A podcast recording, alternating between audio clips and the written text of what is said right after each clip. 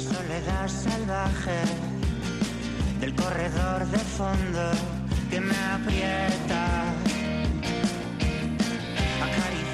Y hoy empezamos, cambiamos un poco el orden. Vamos a empezar eh, con ciclismo, con nuestro espacio en eh, Vizcaya Juega eh, pues bueno, mm, del mundo de la bicicleta y claro, tengo que saludar ya a mi compi Beñat, ¿qué tal? Beñat Gutiérrez. Pues con muchas ganas, ¿eh? muchas ganas de hablar de ciclismo. Además creo que hoy no hay ciclismo por la tele, así que para darle a la gente pues eh, su bien de sustitución estamos nosotros para ayudarles un poquito a pasar esto, porque cuando coges ya el ritmo de que haya carreras todos los días, luego dices, pero ¿qué hago con mi tarde? ¿Pero qué estoy haciendo? Bueno, además está lloviendo mucho. Claro. Es mejor escuchar hoy. Eh, Ayuso, ¿qué tal? De Malda Bikes. ¿Qué tal estamos? Muy bien. Eh, a ver, ¿qué nos ofreces hoy? Hoy, dos, hoy vamos a tener dos partes, además. Yo hoy primero os voy a hacer una pregunta. Vosotros, si tuvierais que elegir una, bicicleta que fuera aquí de, la tierra de, Euskadi, ¿qué, marca, qué, marca os viene a la cabeza? A ver, hay muchas, pero claro, no queremos aquí yo soy, yo soy muy viejo. Bueno, al, margen de, digamos, las, más eh, mm. antiguas y demás, pues hay una marca que se llama Goka mm. y hoy vamos a hablar sobre ella. Y para que nos hable de ella tenemos a Julen Cestero al otro lado. ¿Caixo, Julen? Caixo, León. Bueno, bueno Julen, ¿cómo, ¿cómo empezó esta aventura? Cuéntanos un poquito. Sabemos que Goka no es una, una marca, digamos, que tenga ni cinco ni diez años, que lleva ya mm. unas décadas ya en el, mercado. Sí, sí. En el año 92, 93 concretamente, se, se fundó este, entre dos personas, que uno le apodaban Gorri y el otro era Carlos, y de ahí viene el nombre, Go de Gorri y K de Carlos. ¿eh? Lo pusieron así porque si ponían al revés, pues era Cago. Entonces no hubiéramos vendido ni una bici. No, eh, no creo. No creo. Ese, ese, nombre hubiera sido bastante... Bastante cagada, ¿no? Para, este para hacer buenas parodias. Como los anuncios de Rastreator ahora, ¿no? Que te advierten precisamente de eso. Eso es. Eso es. Entonces, bueno, pues ahí se... se se pusieron a ello y bueno, siempre ha sido de un corte clásico lo que es la, las bicis y tal, los diseños y esto, pero bueno, una calidad a un precio contenido pues bastante bastante bueno en, ese sentido, ¿no? Y nada que ver con, con, el tamaño de otras marcas, pero bueno, hacemos las cosas bien y, y, ya te digo, pues ya son, pues, pues calcula los años que llevamos. Claro, esto es un poquito, ¿no? Como como el perfume bueno, ¿no? De, frasco pequeño, pero de, muy buena calidad. Pero en este caso, a unos precios muy, muy accesibles, ¿no? Para la mayoría del público. Hmm, sí, sí, quizás el, el, ser pequeños nos permite, pues eso, eh, no invertir tanto en, otras cosas que luego tienes que, aumentar el coste de la bici y nos arreglamos así trabajamos bajo pedido y en, pues entre tres y cinco semanas se sirve lo que pidan, ¿eh? tanto en carbono como en aluminio. Entonces, bueno, pues yo creo que, que así nos funciona bien, somos pequeñitos, pero los que trabajan con nosotros están, están contentos. ¿eh? ¿Qué tal han sido estos últimos años en los que se ha juntado por un lado ese boom, parece, ¿no? De mucha gente que se quería sumar al deporte y por otro lado, pues esos problemas también en, en, los suministros. Eh, ¿Cómo ha sido eso para vosotros? Bueno, pues como para todos duro, pero menos duro porque al final no, no somos grandes, entonces pues eh, pues, pues es, es, más fácil de aguantar, ¿no? Eh, cuando no vendes si tienes una estructura muy grande de personal y, bueno, pues eh, si hay endeudamiento bancario y tal y cual, pues te, te, aprieta mucho. En nuestro caso, pues no había ni una estructura grande ni lo otro, con lo cual, pues, pues hemos soportado, pues, pues, pues muy tranquilos, la verdad, haciendo cosas nuevas, diseños nuevos, pues sin parar, pero, pero bueno, y es que no ha habido de nada ¿eh? durante este tiempo y, y luego ha llegado un poco todo de golpe y y, ahora estamos ya funcionando correctamente y pues, pues bien, bien. Yo creo que mejor que, que, los grandes hemos soportado lo que es la pandemia. Bueno, Julen, y para que, bueno, toda esta gente que nos está escuchando, ¿qué tipo de bicicletas estáis trabajando en este momento? Pues ahora el tema de carretera se está volcando mucho con el, con el freno de disco, como sabréis. Entonces, bueno, nosotros mantenemos lo que es el freno tradicional y el de disco, pero en un mismo cuadro cosa que, yo creo que pocas marcas tienen actualmente, para que la gente que esté pensando en, cambiar de, zapata a disco y no lo quiere hacer todavía ya y necesita cambiar de cuadro, pues tiene en un mismo cuadro eh, lo que es las dos opciones, ¿no? Y así en un futuro pues no tienes que comprar todo el grupo y ruedas y cuadro. ¿eh? Entonces ese es en, en, el tema de carretera Eh, próximamente va a haber una con todo el cableado por dentro, integrado dentro del manillar de carbono y la potencia, y no va a haber a la vista ni un solo cable. ¿eh? Entonces, bueno, estamos ahora desarrollando ese, ese nuevo cuadro. Sí, que al final, eh, claro, esto es la evolución de la bicicleta, ¿no? Que también es la, oferta y la demanda, y, y claro, todos los los públicos que, quieren una bicicleta, pues al final quieren que sea lo más minimalista, ¿no? Entonces, eh, a la hora de crear, ¿no? Eh, habrá que hacer también un poquito esa revisión, ¿no? del mercado, ¿no? Hmm, sí, así es, así es. Bueno, tú, tú, bien sabes, eh, mejor que mejor que yo, que, que, que, eso va así, ¿no? Entonces, eh, al final hay que hay que ir eh, pues a eso a, lo más minimalista y en, el mundo de la carretera pues pues la gente es muy muy muy detallista no entonces no no no escatima en detalles no eh, el público mm. bueno yo eh, para poner aquí bueno a favor de de Julen yo ya sé que, bueno, él, es cicloturista, para que lo sepáis, montañero y, bueno, es muy deportista. Entonces... Más, más montañero que cicloturista, pero bueno.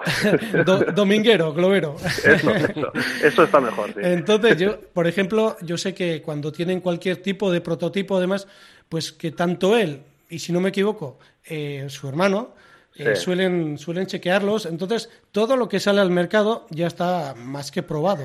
Entonces, a la hora de probar, probar cualquier tipo de material, yo creo que será también un poco ilusionante, ¿no? De probarlo, testarlo y cuando lo lanzas ya al mercado, ¿no? Pues ya mm. tiene que ser algo, joder, pues satisfactorio.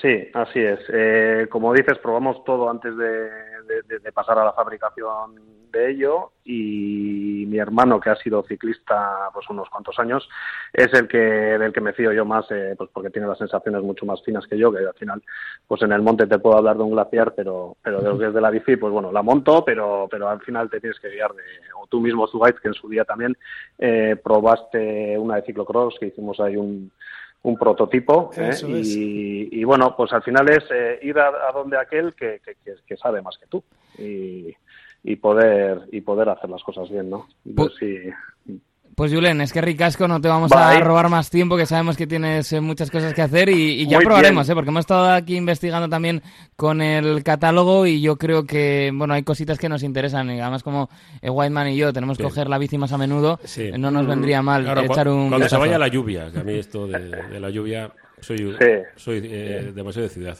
Bueno, chicos, si para pues toda esa gente, o incluso vosotros, si estáis buscando una bicicleta, pues no tenéis más que entrar en la página web de Goka Bikes o preguntar en Malda Bikes. Perfecto, pues ahí lo tenemos. Es que recasco, Julen. Muy bien, mi es que... Venga, Julen. Agur. agur, agur.